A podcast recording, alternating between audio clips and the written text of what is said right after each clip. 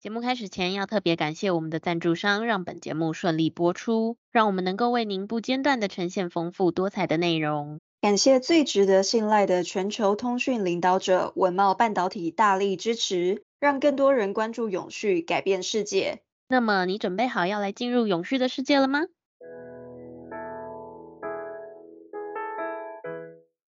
欢迎收听 ESG This Week，我们每天会为您带来重要有趣的 ESG 永续新闻，希望透过本节目提高大家对 ESG 议题的认识，引导大家关注永续发展，共建世界公民新未来。嗨，我是 ESG 世界公民数位治理基金会的 Angela。嗨，我是 ESG 永续思维学院的 Helly，学员致力协助你在 ESG 变革中成为机会领先者。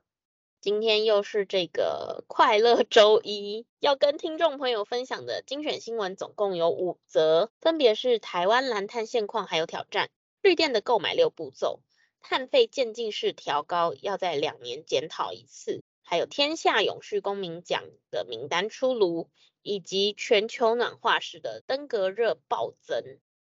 那第一篇新闻是关于这个海洋委员会在九月六号到九月七号的时候。举办了 APEC 企业私人部门参与海洋环境永续性的圆桌会议，聚焦主题之一为蓝碳经济发展的现况还有挑战。那在圆桌会议当中，长期研究印尼红树林的这个澳洲海洋科学院，还有查尔斯达尔文大学的环境与生计研究所博士后研究员布朗，他就指出，红树林直接利用的财务价值非常低。地方上为了生计，多以养殖渔业、油棕或是椰子种植取代。在过去十几年间，红树林的面积减少了五千多顷。那为了要修复沿海的环境，印尼目标二零二四年复育六十万公顷的红树林。但布朗表示说，红树林的复育其实是很困难的任务，有九成五以上都是失败经验，必须要有整体性的规划还有评估。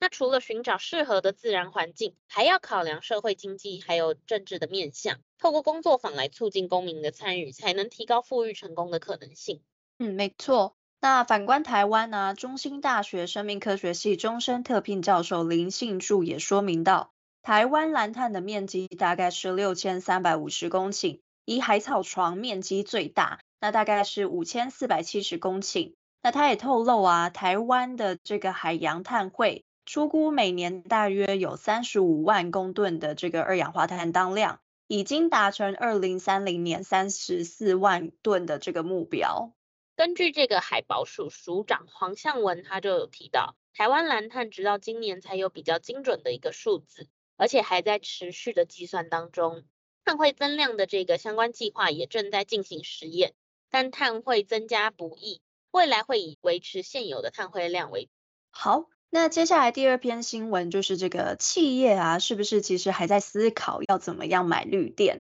那其实这边资诚呢，他们就提出了六个可以依循的步骤。那在国际 ESG 还有减碳的趋势之下，再生能源已经成为企业迈向净零的重要途径。那近年呢，台湾再生能源法规也逐步的去推进，企业绿电购买的需求也逐渐在上升当中。那台湾绿电自由化交易呢，在二零二零年的时候正式启动了。那根据资诚发布的这个二零二二台湾绿电交易进度报告，台湾二零二二年总电力装置容量大概是达到了六十二吉瓦。那其中呢，这个再生能源装置容量已经达到了十四吉瓦，大概占总量的二十三 percent。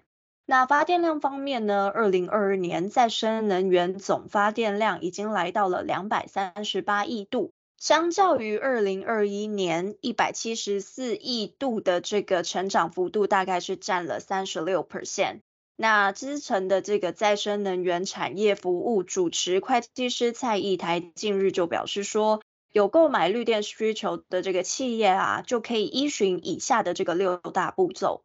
首先呢，是企业应该要先盘点自身的用电资料。第二呢，则是确认企业采买的一个目标，还有希望达成目标的年限。第三是再去了解不同绿电种类的价格以及发电样态，并且评估与自身用电形态是否能够相互匹配。第四点，则是建议企业在成立绿电这个采购的专案小组，必要时可以咨询外部独立的专业顾问。第五点则是这个绿电采购商业条件的协商。最后第六点就是进入到绿电交易，还有绿电转供，并且定期的追踪，还有确保供电的稳定。蔡义台会计师也指出，企业在规划能源转型蓝图时，必须要去具备全球性的视野，在成本啊，或者是安全性，还有永续之间呢，取得妥善的平衡。那在制定解决方案的时候呢，将供应链的动能纳入考量，并且以降低温室气体排放的效益所需要的成本为出发，针对各式的解决方案进行优先顺位的这个排序。好，那第三则新闻是关于这个环境部部长薛富盛，他近日接受专访的时候有提到，碳费将会采渐进式的调高，最快会在两年做一次检讨。环境部在今年八月的时候挂牌成立。其中这个碳费机制一直备受产业界的关注。首任部长薛富盛在接受《经济日报》专访的时候就表示，呃，碳费的费率必须要尊重费率审议会来决定，但他认为碳费的费率设计不能够太便宜，每吨高于十美元是必然的，将会去参考国际的经验，例如新加坡他们是采取渐进式的调高费率，就是可以学习的对象，在排碳必然有价的一个趋势之下。台湾也应该采渐进式的调整，会是各界比较能够接受的一个方向。那薛富盛部长也表示，初步规划首次征收碳费会以二零二四年的这个排放量为基础。在二零二五年向征收对象收费，据此来推算，最快到二零二五年初就可以依据二零二四年的排放量来估算。那检讨所收到的这个碳费是高于呢，还是低于预期，以及各个的原因是什么？那并且会研究说，诶，是否有必要去修正？那薛富正部长也认为说，最快可能必须以两年为一期来做检讨。倾听各界的意见、产业界的反应等等，交由审议会去讨论修正这个费率的必要性。另外呢，当这个排碳有价的时候，其实羊毛就会出在羊身上，一部分会导致成本的转嫁到消费端，引发绿色通膨的一个疑虑。环境部就希望这个碳费审议会的委员在订定费率的时候，也能够将这部分的影响来纳入考量。不希望因为征收碳费导致物价高涨，民怨高涨，而是希望在社会和谐的一个前提下，感受到排碳有价，减碳人人有责。薛富盛部长也进一步的细说，未来碳费将会是温管基金最大的收入来源，收取到的碳费是一种环境特别的功课，会专款专用在减碳事务。气候法中明定十三种基金的用途。包含像是补助中央或地方补助及奖励事业投资减碳技术等等。好，接下来下一则新闻就是跟那个近期的天下永续公民奖有关。二零二三年的这个天下永续公民奖近日举办了颁奖典礼，信义房屋在两百多家的台湾企业中脱颖而出，获得大型企业组的第七名，并于环境永续构面获得佳绩。那今年呢，已经是信义房屋连续十七年的获奖，评审肯定新英房屋是不动产产业的这个 ESG 标杆，并且呢，与这个玉山金、国泰金、台哥大、伟创资通等等的标杆企业名列排名在这个大型企业中的 Top Ten。那这个天下永续公民奖，它是参考国际指标，还有评量方法，综合了四大构面的公司治理。包含企业承诺、社会参与、环境永续，来评选台湾最佳永续企业。其中大型企业组为年营收一百亿元以上的本土企业，共有五十名入围。在今年的这个天下永续公民奖大型企业五十强当中，其中已经通过这个 SBT，就是科学基础减碳目标一点五度 C 目标验证的企业，总共有十家，包含了像是玉山金、远传、信义房屋。富邦金、中华电信、元泰科、元大金、台新金、鸿海、和库金，显见企业显示了这个企图积极面对了近邻的这个决战。好，那最后一则新闻的话，看标题感觉好像是有一点严重的议题，我们就带听众一起来探讨看看吧。是关于这个登革热的本土案例暴增。